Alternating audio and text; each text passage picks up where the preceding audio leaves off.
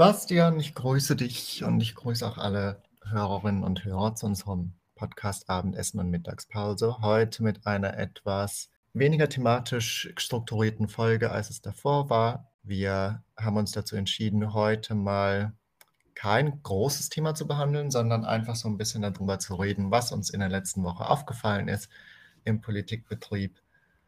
Und der liebe Sebastian darf auch gerne gleich das erste Thema setzen.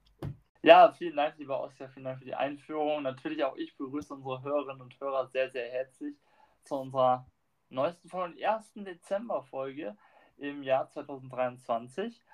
Und ich beginne direkt damit mal darauf zu verweisen, dass ja in Dubai gerade die Post abgeht, auf jeden Fall was Regierungschefs und Könige angeht, die da gerade antanzen weil in Dubai findet gerade die Klimakonferenz statt. Oskar, was denkst du davon, wenn du hörst Klimakonferenz in Dubai? Ist das nicht fast ein Paradoxon? Es ist auf jeden Fall eine interessante, ein interessanter Ort dafür. Ähm, aber ich würde tatsächlich sagen, aus ganz verschiedenen Perspektiven, weil ich schon behaupten mhm. würde, dass gerade ähm, ja, diese, diese subtropischen Breitengrade einfach sehr stark vom Klimawandel auch betroffen sein werden. Also es wird noch heißer werden, mhm. als es ohnehin schon ist, was ja dann sicherlich auch, könnte ich mir vorstellen, irgendwann den Tourismus auch einfach beeinträchtigen kann. Und Dubai setzt ja voll auf Tourismus eigentlich. Ja. So, ne? also es ist ja eine absolute, ja. ein absolutes Touristenziel geworden. Von dem her würde ich sagen, betrifft es sie schon praktisch und gleichzeitig ist aber natürlich auch das Paradox, dass, ähm, dass, dass Dubai ja letztendlich aus dem Geld entstanden ist, das man aus fossilen Energiequellen gefunden hat äh, oder gewonnen hat, die maßgeblich, die ja maßgeblich den Klimawandel beeinflussen und ist ja auch immer noch ein nicht unerheblicher Teil des Staatshaushalts ist. Ne? Also auch ja, wenn man jetzt mal weiterguckt in der Region Saudi-Arabien, verdient ja wirklich immer noch wahnsinnig viel Geld mit fossilen Energien. mit fossilen Energien. Absolut. Ich meine, auch äh, Dubai ist natürlich auch be sehr bekannt für seine künstliche Insel da. Ähm, dieses, ich, ich glaube, es soll ja eine Palme darstellen, wenn ich es jetzt richtig im Kopf habe. Und das tut ja auch, ich sag mal, dem Meer nur so partiell gut. Ähm, also auch der, auch der, einfach der Natur. Ähm, würde ich einfach sagen, dass, wie du sagst, äh, Dubai, beziehungsweise auch vielleicht die Vereinigten Arabischen Emirate, insgesamt jetzt nicht ähm, das klimaschützende Land oder das klimaschützende Gebiet Nummer eins ist, ja. Auch wenn es natürlich nachvollziehbar ist, dass diese Länder natürlich irgendwie auch ihre Projekte finanzieren müssen. Aber ich sage jetzt mal so, meiner Sicht nach könnte ich mir vorstellen, dass es da andere Orte auf der Welt gibt, die vielleicht auch ein bisschen passender sind. Und ähm, insbesondere in dem Bereich, dass ich halt auch der Meinung bin, dass sowas wie eine Klimakonferenz oder so auch gut und gerne vielleicht online abgehalten werden könnte und man nicht unbedingt in ferne, ferne Länder fliegen muss, wenn es sich nicht vermeiden lassen würde. Genau. Ja, aber ich, also das finde ich tatsächlich jetzt kein so stichhaltiges Argument mit dem okay. Online, weil ich finde, dann muss man auch fairerweise sagen, dann braucht man eigentlich auch generell keine Messen, weil ich kann auch meine neuesten Autos online präsentieren. Ja. Und ich kann, äh, also ich kann eigentlich alles online machen. Also ich glaube schon, dass es auch sinnvoll ist, sich vor Ort zu treffen. Und da okay. es natürlich äh, eine Aufgabe ist, die für die ganze Welt einfach von Relevanz ist, gibt es jetzt auch keinen Ort, ne, wo, wo alle mit dem Zug hinreisen können oder so. Zumindest nicht, ja. wenn man Anwender dabei hat. Und ich musste ein bisschen schmunzeln, als es gerade ums, als du meintest, du bist dir nicht sicher, ob es der passende Ort dafür ist, weil ich mir dann dachte, naja, wenn es jetzt auf den Malediven oder so wäre, die ja dann sehr davon betroffen sind, also wirklich real davon betroffen sind, ja. dass ihr Land einfach versinkt, ähm, dann, dann, dann hätten alle Zeitungen geschrieben, alle reden über Klimaschutz und sie versagen schon bei der Anreise, weil sie alle im Privatchat kommen. Also tun die jetzt ja. auch. Ne? Das ist ja jetzt nicht so, dass sie es jetzt nicht machen, aber ähm, ja. Ich, ich glaube, man kann da, man, man kann da vielleicht auch gar nicht wirklich was richtig machen, weil ja auch so viele Erwartungen einfach damit verknüpft sind. Mhm. Mhm. Ähm, die ja, also ich, die ja offenbar auch teilweise schon gar nicht mehr einhaltbar sind. Ne? Es war ja erst diese, diese Woche oder letzte Woche ähm, ist der Satz gefallen, das 1,5 Grad Ziel ist überhaupt nicht mehr zu halten und war es nee. am Ende des Tages vielleicht auch nie. Nee. Ähm, und ich, ich meine, das löst natürlich schon auch Frust aus, würde ich sagen. Oder ich habe es bei mir einfach mhm. festgestellt, hat das irgendwie frustriert. Und ja. ich könnte mir auch vorstellen, dass es auf jeden Fall auch Ängste schürt, weil natürlich mit diesem 1,5 Grad Ziel, das hat man sich ja gesetzt, weil man gesagt hat, bis dahin ist es noch irgendwie, können wir es vielleicht noch irgendwie handeln, den Klimawandel. Ja. Wenn wir sagen, wir begrenzen es jetzt auf 2 Grad, dann folgen halt daraus mehr Klimakipppunkte, die vielleicht erreicht werden, mehr ja, Katastrophen, die damit einhergehen. Also es ist so paradox, weil wir wollen einerseits unseren Wohlstand überhaupt nicht aufgeben und graben ihn uns aber vielleicht in einer gewissen Weise selbst ab, weil wir gar nicht mehr in, in, in so einer Sicherheit leben können, wie es jetzt der Fall war. Mm, ja, absolut, absolut. Also da bin ich ganz bei dir. Ähm, ja, das Klima wird auf jeden Fall noch ein Problem. Ich meine, viele äh, unserer Hörer wissen ja auch, wo ich ab und zu gerne mal Urlaub mache. Ja, also ich bin ja, ich bin ja gerne mal auf Sylt. Ähm, und die Sache ist, die Insel wird es tatsächlich in einem gewissen Zeitraum auch nicht mehr in der Form geben. Ja, ich sehe schon jetzt. Oh, kein Golf mehr für den Sebastian. Nein, aber ich sehe jetzt schon immer diese Saugschiffe draußen auf der Nordsee, die da mhm. Sand aufsaugen und somit dann die Sylt aufschütten, damit äh, ja, da das Wasser nicht so überschwappt. Und das ist natürlich schon krass. Also ähm, deswegen, ja, ähm, ich sag mal so, es wäre wichtig gewesen, diese 1,5 Grad Ziel, glaube ich, zu halten. Aber es war ja eigentlich schon mit dem, mit dem Beschluss, als der Beschluss gefasst worden ist, eigentlich klar, dass diese Hürde gerissen wird. Also das konnte ich mir irgendwie nur sehr, sehr schwer vorstellen. Und äh, wie du sagst, das ähm, löst natürlich auch irgendwo einen äh, gewissen Grad vielleicht sogar der Bestürzung aus, bin ich mir nicht sicher. Ja, naja, es, man hätte halt einfach man hätte wahrscheinlich viel konsequenter handeln müssen nach dem Beschluss. Mhm. Und das hat man ja einfach nicht gemacht, sondern die Emissionen sind ja einfach weiter gestiegen. Ja. Ähm, aber apropos Emissionen, ich habe heute Morgen gelesen, Union und FDP plädieren wieder dafür, in die Atomkraft einzusteigen. Mhm. Ähm, die Atomkraft ist ja auch was, wo, wo viele sagen, es wäre klimaneutral oder die Produktion von Strom daraus ist klimaneutral und ähm, wäre damit vielleicht auch eine Alternative zu Kohlekraftwerken. Was sind deine Gedanken dazu? Wenn du dir jetzt vorstellst, in zehn Jahren haben wir wieder Atomkraftwerke in, in Deutschland. Ja, ähm, da, darüber müsste oder, oder müsste ich persönlich natürlich erstmal äh, grundsätzlich ja auch, ich nenne es mal, eine Meinung irgendwie zum, zum Atomkraft, äh, zur Atomkraft auch äh, im Grundsätzlichen haben. Ähm, grundsätzlich bin ich schon der Meinung, dass Atomstrom in der Form, und damit möchte ich erstmal anfangen, in der Form erstmal tatsächlich klimaneutral ist, eben weil äh, kein CO2 dadurch ja, produziert wird. Ich weiß nicht, siehst du das anders oder siehst du das ähnlich? Äh, ja, ich würde dann, also wenn, wenn das so ist, tatsächlich muss ich sagen, hatte ich mich mit Atomkraft nie so stark beschäftigt. Ähm, mhm. Mein Wissen über Atomkraft, aber das Video kann ich dafür wirklich empfehlen, bezieht sich auf ein 10-Minuten-Video von Kurz gesagt. Ich weiß nicht, ob du den YouTube-Kanal kennst.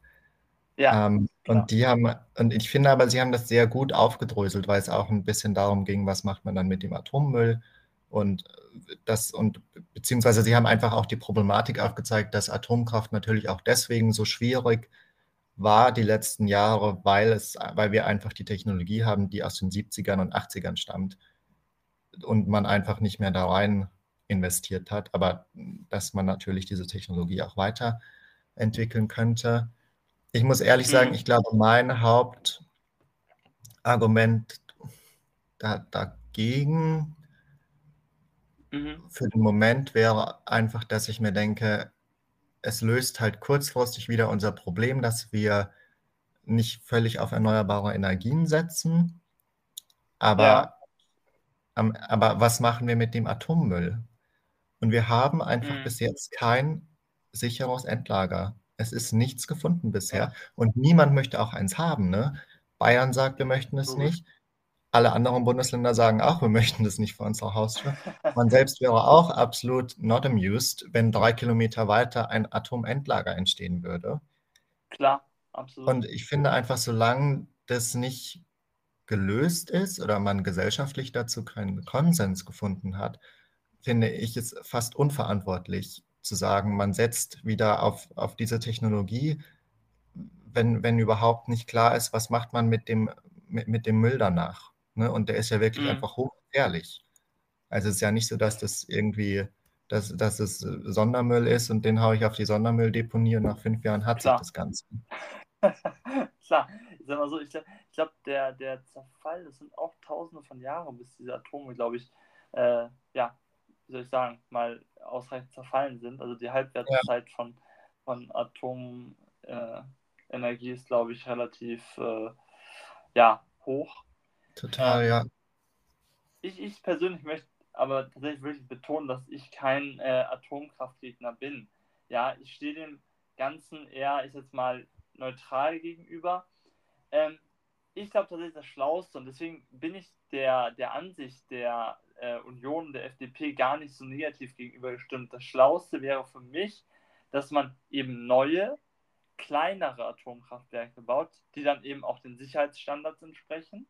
Ja, und so können wir Energie einfach spezifischer ähm, gewinnen und auch spezifischer kanalisieren.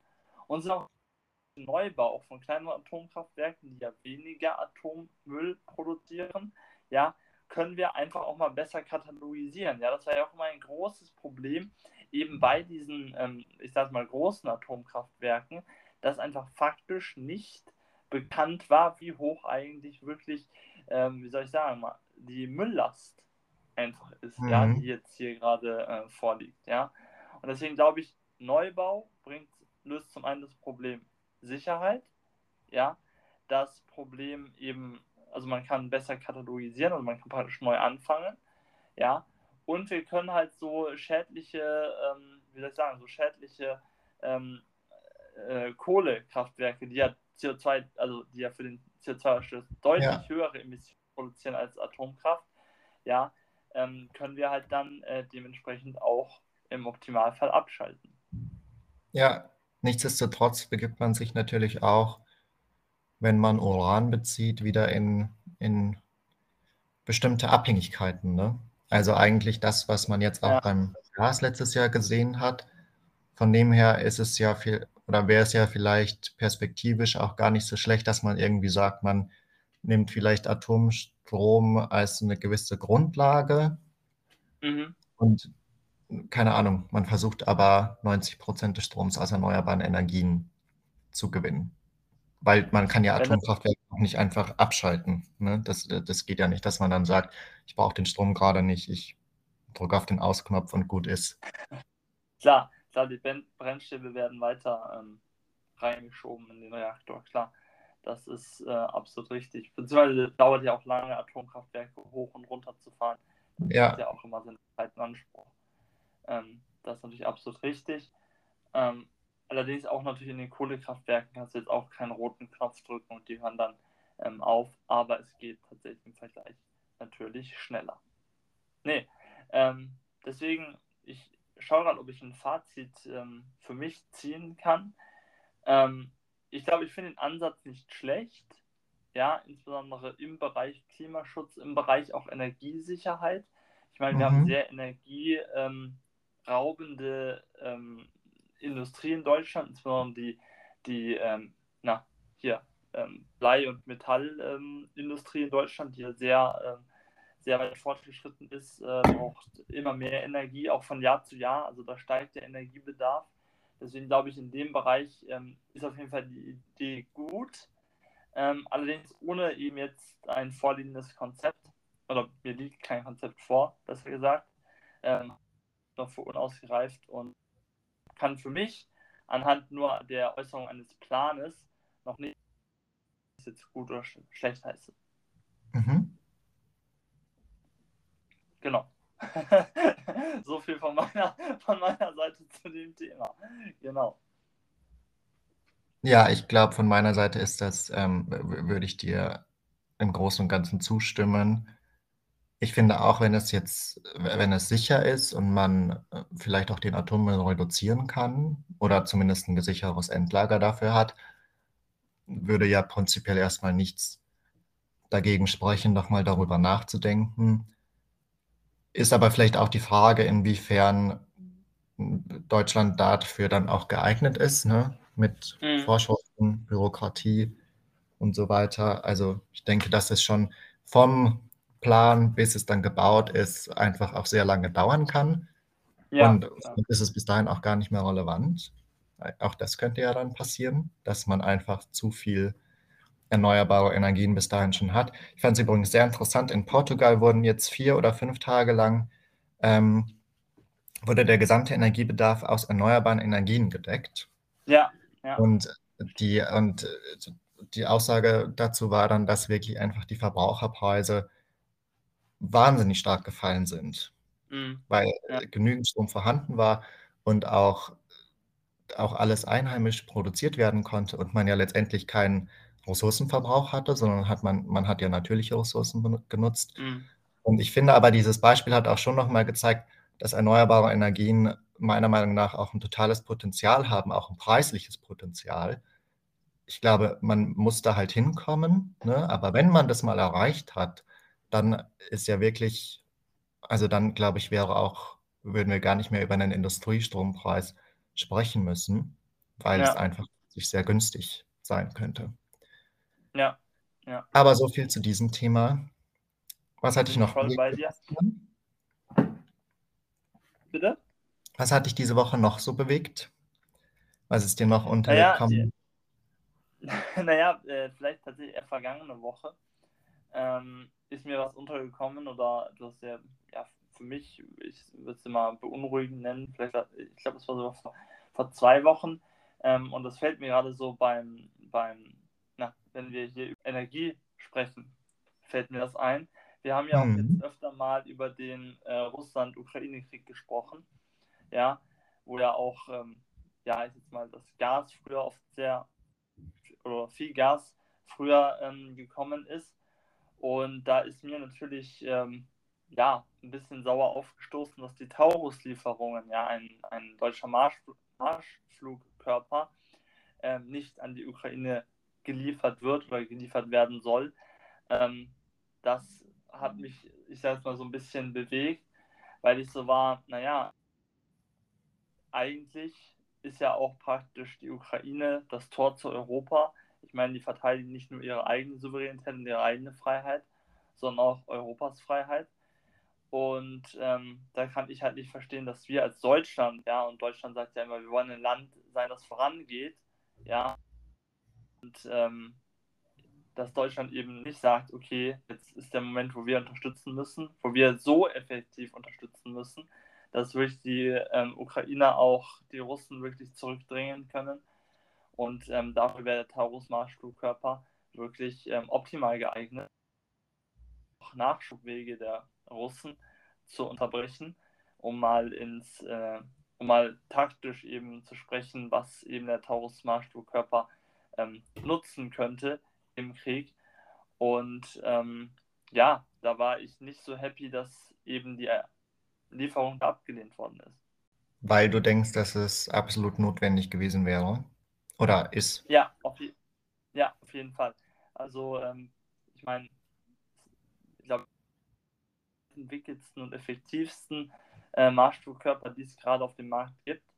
Ja, und äh, wenn Deutschland schon die Möglichkeit hat, sowas zu liefern, ja, und einfach auch mal die Kapazitäten hat, ähm, verstehe ich halt nicht, warum man dann ähm, Nein sagt, wenn die Ukraine eben für Werte einsteht, die in Europa und auch in Deutschland ähm, gelebt werden sollen, müssen, können. Ja. ja, ich glaube, das Grundproblem ist manchmal, dass diese Entscheidungen nicht wirklich begründet werden, oder? Zumindest nicht für die Öffentlichkeit. Ja. Also ich habe oft den Eindruck, ja es wird was entschieden und dann ist das halt gesetzt. Und das ist dann halt so. Ja. Ähm, ohne ohne dass 'ne Erklärung also 'ne verständliche Erklärung kommt für Personen wie uns, ne, die ein die sowieso Mhm. keinen Zugang zu Geheimpapieren oder so was haben, aber auch für Personen, die sich vielleicht einfach nicht die ganze Zeit damit beschäftigen können, auch nicht wollen. Ähm, es man es ist ja jetzt auch nicht das schönste Thema, muss man ja auch einfach ehrlich sagen. Absolut, Ähm absolut. Und ich finde, das wabert dann ein ne, das wabert dann einfach so im Raum. Wir liefern das nicht, aber Ja, ohne ja. dass das 'n nachvollziehbarer äh, beziehung also eigentlich wird ja gar kein Grund geliefert, soweit ich das immer wahrnehme. Nö, Ähm ich ich habe das Gefühl, es werden nur so Ablenkungsdebatten und so Floskeln in 'n Raum gestellt, ja. Aber, äh, für mich als Außenstehenden fällt fällt dann halt immer ist schwer oder oder kann ich halt immer nur die Dinge halt schwer nachvollziehen. Weißt du, was ich meine? Einfach Mhm. dieses dieses Verständnis dafür fehlt mir dann einfach, dass da nicht mal klar gesagt wird: „Deswegen machen wir's nicht.“ Ja. Ja, Ja. ich kann kann sehr verstehen, was du meinst. Wie findest du eigentlich generell so die Kommunikation von unserer Bundesregierung? Ich möchte eigentlich immer mich, äh hier meine Wortwahl, äh, muss jetzt aufpassen, nein. Ähm, ich sage mal so, die Ampel hat ja, wenn man sich's jetzt mal anschaut, hat doch relativ viel, äh, tatsächlich durchgesetzt, ja. Mhm. Ähm, einfach, wenn man sich mal auch so anschaut, ähm, klar, wir haben, äh, so was wie dieses Heizungsgesetz und so, ähm, aber ich glaube, hier ist einfach ein großes Problem einfach in der Kommunikation auch am Ende, ja, dass, ich jetzt mal, ein gewisser Grad an Geheimhaltung, insbesondere auch im Bereich Heizungsgesetz, eben überhaupt nicht gewahrt worden ist. Ich habe auch das Gefühl, dass die Kommunikation innerhalb der Ampel überhaupt nicht funktioniert. Ich habe das Gefühl, die FDP und die Grünen, ähm, machen so in ihren geheimen Kämmerchen machen da so ihre Papiere, äh, schicken die gegenseitig zu, regen sich auf und die SPD hält sich so lange raus, ja, bis halt die Öffentlichkeit sagt: „Ey, geht da auch mal was voran?“ Ja? Und Mhm. so kann das natürlich auch meiner Ansicht nach oder so kann eine Regierungsarbeit, ja, eine effektive, nicht funktionieren. Und dementsprechend glaube ich, dass die Kommunikation unglaublich schlecht tatsächlich läuft. Also, da, äh, bin ich auch ganz offen. Ähm, auf der anderen Seite glaube ich auch, dass diese schlechte Kommunikation grundsätzlich auch 'n bisschen ein schlechtes Licht auf die Arbeit der Ampel wirft. Ja, Ja, ich bin sicher ich ich bin ich bin sicher kein Fan der Ampel und ich bin auch nicht mit allem einverstanden, was die Ampel tut, ja? Aber ich könnte mir halt vorstellen, dass grundsätzlich auch in der Bevölkerung, wie soll ich sagen, eine grundsätzliche andere Akzeptanz irgendwo da wäre, wenn die Kommunikation so wirken würde, als ob sie einwandfrei funktionieren würde. Und das tut's einfach nicht. Und meine ich auch nicht nur die Kommunikation untereinander, ja, zwischen den Koalitionspartnern, sondern auch dieses, ähm, offene Austragen von Konflikten nach außen hin wirkt sich natürlich dann eben auch auf die Kommunikation nach außen hin aus, ja, weil niemand möchte dann auch dem anderen öffentlich zu nahe treten. Ähm, und dementsprechend, ähm, wirkt das eigentlich durchgehend wie ein Streit und das, äh, wirkt sich einfach auf auf die Moral des Wählers aus. Ja, ich finde, es wirkt so, als ob die Debatten, die sonst wahrscheinlich also, es werden ja eh in jeder Regierung Debatten geführt, ne? Aber Ja, klar. ich habe mich mal gefragt, ob der Unterschied so 'n bisschen ist, dass früher halt die die Debatten in den Regierungen geführt wurden und dann und man dann mit 'nem Ergebnis nach außen getreten ist und jetzt einfach die Debatte schon öffentlich Ja. stattfindet. Und gleichzeitig frage ich mich aber auch, ne, so was wie das Heizungsgesetz am Ende des Tages, soweit ich das irgendwie überblickt habe also, es es auf auf mich wirkt es irgendwie so, als ob die als ob da Personen waren, die nur da drauf gewartet haben, das hochzukochen. Ja, Ne, weil es ist ja. ja völlig normal also, der das Vorgehen war ja völlig normal, dass man 'n Referentenentwurf veröffentlicht. Äh, die werden ja halt veröffentlicht, ne? Jedes Vorhaben Mhm. wird ja so veröffentlicht und dann, ähm, wird das innerhalb der Regierung diskutiert und man schickt sich das hin und her zwischen den beteiligten Ministerien. Wirtschaftsministerium hat die Federführung. Ähm, aber dann ist zum Beispiel das Justizministerium eingebunden, das Finanzministerium Ja. ist mit eingebunden, weil die eh immer dabei sind. Bei dem Gesetz sicherlich auch noch, könnte ich mir vorstellen, das Umweltministerium. Wobei, das ist ja jetzt, ist, ist das dem Wirtschaftsministerium zugeordnet? Wüsste ich jetzt Ich spontan glaube, gar ne, nicht. Sehr die- Energie und Klima. Genau, ähm, die haben das in, in, einer, in so einer Unterform zusammengelegt. Also das ist ein, ich, ich habe das Gefühl, das ist so ein Kooperationsministerium, aber die haben zwei äh, Chefs, sage ich jetzt mal. Also Mhm. da sitzen, glaube ich, den zwei vor. Also die haben es jetzt, also es ist jetzt keine Fusion, aber irgendwie wurde es, glaube ich, nebeneinander gelegt oder so. Irgendwie sowas Ja. war das. Aber jedenfalls, ne, um das Prozedere mal so zu beschreiben, das ist ja ganz normal. Und irgendwie habe ich manchmal das Gefühl gehabt, als ob da wirklich Personen darauf angesetzt sind, sich diese Referentenentwürfe zu krallen und in der Luft zu zerreißen. Das, was einfach Ja, davor ja. nicht, nicht passiert ist, obwohl die Möglichkeit völlig da war. Ne? Die Möglichkeit ist immer da. Ich kann diese Referentenentwürfe online einsehen und ich kann äh, sagen, ich kann da Artikel drüber schreiben, aber ich habe manchmal das Gefühl, dass es gerade bei der, bei, bei der Ampel schon sehr exzessiv betrieben wird. Und dann, glaube ich, kommt auch noch so ein schwieriges, generell eine schwierige Kommunikation dazu durch diese zwei sehr gegensätzlichen Parteien mit der FDP Ja. und den Grünen. Ja. Then you have a perfect disa- disaster. Ja, ja, ja Also- wirklich, wirklich. Ich kann mir aber halt auch vorstellen, jede, also ich frage mich halt noch, warum die Ministerien, du hast angesprochen, Ministerien müssen ja kooperieren. Ja. Ich verstehe halt auch nicht, warum nicht da im hinein einfach miteinander mal gesprochen wird. Ich habe das Gefühl, jedes Ministerium macht so sein eigenes, also kocht sein eigenes Süppchen, ja, und dann haben wir das FDP-geführte hier, Finanzministerium, ja, die machen was. Und dann haben wir das äh, von den Grünen geführte Wirtschaftsministerium, die machen was.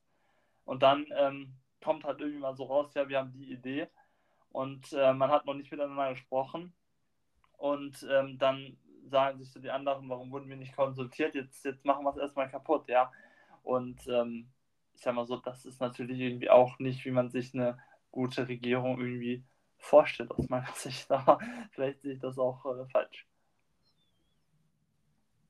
Genau. Nee, ich denke, man kann das schon erwarten, oder? Dass es zumindest, dass es irgendwie mit weniger, weniger Streit einhergeht, weil es einfach so ein bisschen, ich, also mich persönlich strengt das einfach an. weil es ist, Ja. es, äh, weil, weil es auch zu jedem Thema mittlerweile, finde ich, so geht. Ne? Es wird was Ja. vorgeschlagen und dann wird da auch nicht drüber diskutiert, sondern es prallen ja eigentlich zwei völlig unterschiedliche Sichten aufeinander und es, Mhm. äh, ich habe auch das Gefühl, es gibt auch, ne, wie du gesagt hast, die SPD hält sich da so ein bisschen raus. Andererseits hat Ja. die SPD natürlich auch, sie hat weder das Finanzministerium noch das Wirtschaftsministerium. Am Ende des Tages, die Ministerien, die die SPD hat, die haben jetzt auch nicht zwingend immer was damit zu tun. Ne? Das Gesundheitsministerium Mhm. und das Arbeitsministerium zum Beispiel, die das Heizungsgesetz geht die jetzt erstmal wenig an. Ja, ähm, ja.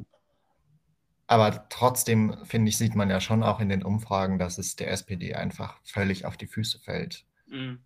Und das ist, das, das überrascht mich manchmal, dass da auch gar kein Eingreifen um die eigenen, äh, um, um die eigenen Prozente willen Ja. passiert. Ja, nee, sehe ich absolut, oder sehe ich, ja, eigentlich genauso wie du. Ja. Ähm, deswegen, aber es, ich, ich meine, wir reden auch über viele Projekte, deswegen möchte ich tatsächlich auch zum, zum Ende der Folge nochmal einen kleinen Punkt ansprechen, wo sich ja die Ampel sehr, sehr einig ist, ja. Mhm. Und die Frage ist, ob diese, oder meine Frage an dich ist, findest du diese Einigkeit darüber so ähm, gut? Ähm, findest du gut, dass die Ampel die Schuldenbremse für kommendes Jahr aussetzen möchte und auch für das Jahr 2023? Naja, ich denke, für 2023 ist ja der Zug ein Stück weit schon abgefahren, weil das Jahr ist ja praktisch schon rum. Klar. und das Geld dementsprechend wahrscheinlich auch ausgegeben. Ich finde, die Schuldenbremse können wir vielleicht auch noch mal irgendwann eine eigene Folge dazu machen. Mhm. Ich glaube, es hat schon einen guten Hintergrund und ich finde das prinzipiell auch richtig, dass man sagt, man kann nicht einfach Schulden Tür und Tor öffnen, mhm. weil am Ende sind ja wir die Generation, die es wieder bezahlen muss, als genau. junge Generation oder irgendwann mal unsere Kinder, sollten wir welche haben. Und das fände ich einfach nicht fair. Ja. Gerade auch, wenn es dann darum geht, wirklich Konsumkredite aufzunehmen, um zum Beispiel, ähm, was weiß ich, Steuergeschenke zu machen. Also ich, da halte mhm. ich es absolut für sinnvoll. Ich frage mich aber ein Stück weit, ob es jetzt so sinnvoll ist, dass man sagt, man investiert nicht oder wenig, zu wenig mhm. vielleicht auch in bestimmte Bereiche, nur um Geld zu sparen, weil ja zum Beispiel gerade auch beim Thema Klimaschutz, ne, man sagt ja, glaube ich, jeder Euro, den wir jetzt nicht ausgeben, den geben wir danach dann dreifach aus. Also, ja. und es kommen ja höhere Kosten auf uns zu, trotz gestiegenen ja, Zinsen. Ja, nicht so, dass die, dass, dass wir sagen, so, das, man kann auch in drei Jahren noch investieren. Klar kann ja. man auch, aber die Kosten werden ja dann wieder höher. Und dadurch ja, schränkt man sich ja wieder mehr ein in seinem, in, in, in seinem Spielraum. Und ich finde, wenn das Geld jetzt wirklich mal dann dahin auch fließt, wo es versprochen wurde und wo es auch dringend nötig ist, sprich Ausbau von erneuerbaren Energien, Ausbau der Stromnetze, äh, Sanierung der Bahn, Investitionen in Bildung, Infrastruktur, äh, Digitalisierung zum Beispiel der Verwaltung, dann glaube ich, ist es absolut gut investiertes Geld und dann hätte ich persönlich da auch kein Problem damit, dass man sagt, wir nehmen da nochmal Schulden dafür auf. Mhm. Aber wenn es jetzt ne, wenn jetzt einfach Schulden aufgenommen werden, um, um irgendwelche, ja, um, um am Endeffekt halt dann doch irgendwie Konsum einfach zu finanzieren, dann ja. muss ich irgendwie sagen, weiß ich nicht, ob das jetzt der große Wurf war. Ja, nee, kann, kann ich absolut nachvollziehen und ähm, stimme ich dir auch voll zu. Was denkst du dazu? In, Sag mal noch dein Fazit ja, zum Ende. Ähm, Genau, ich, ich ähm, sage nochmal, ähm, also für mich steht die äh, Schuldenbremse im Grundgesetz. Deswegen gilt sie auch für mich und ähm, müsste meiner nach weiterhin äh, eingehalten werden. Wenn natürlich der äh, Bundestag ähm, entsprechend anders entscheidet und eben Zusatzhaushalte bzw. auch das Lockern der Schuldenbremse natürlich beschließt, ähm, ist sie natürlich erstmal an dem Beschluss zu halten. Ähm, ich könnte mir vorstellen, man könnte die Schuldenbremse vielleicht reformieren.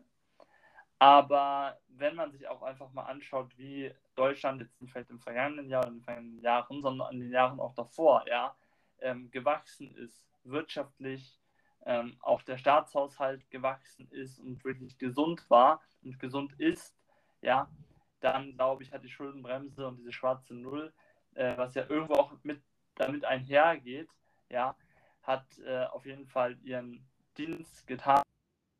Und ich glaube, daran erkennt man einfach das Positive an der Schuldenbremse, auch warum es im Grundgesetz drin steht. Und sollte meiner Ansicht nach im Prinzip gehalten werden. Und erst wenn ganz offensichtlich klar wird, okay, das ist nicht möglich, dass man dann eben entsprechend irgendwelche Notstecker zieht aber jetzt so im Vorhinein schon für 2024 in die Richtung eine Bestimmung haben zu wollen, finde ich ein bisschen überhastet. Genau. Alles klar. Dann sind wir am Ende, am Ende unserer Folge angekommen. Genau. Möchtest du Oscar, deine letzten Worte für diese Woche an unsere Hörerinnen und Hörer ja, richten? Ja, genau, Oskar. Ähm, tatsächlich, ich persönlich würde äh, an der Stelle wieder mit einem Musiktipp der Woche abschließen wollen. Ähm, ich war nämlich jetzt vergangenen Freitag im Musical Kudam 56. Ich kann es auch an der Stelle, nein, ich werde nicht dafür bezahlt, es zu sagen.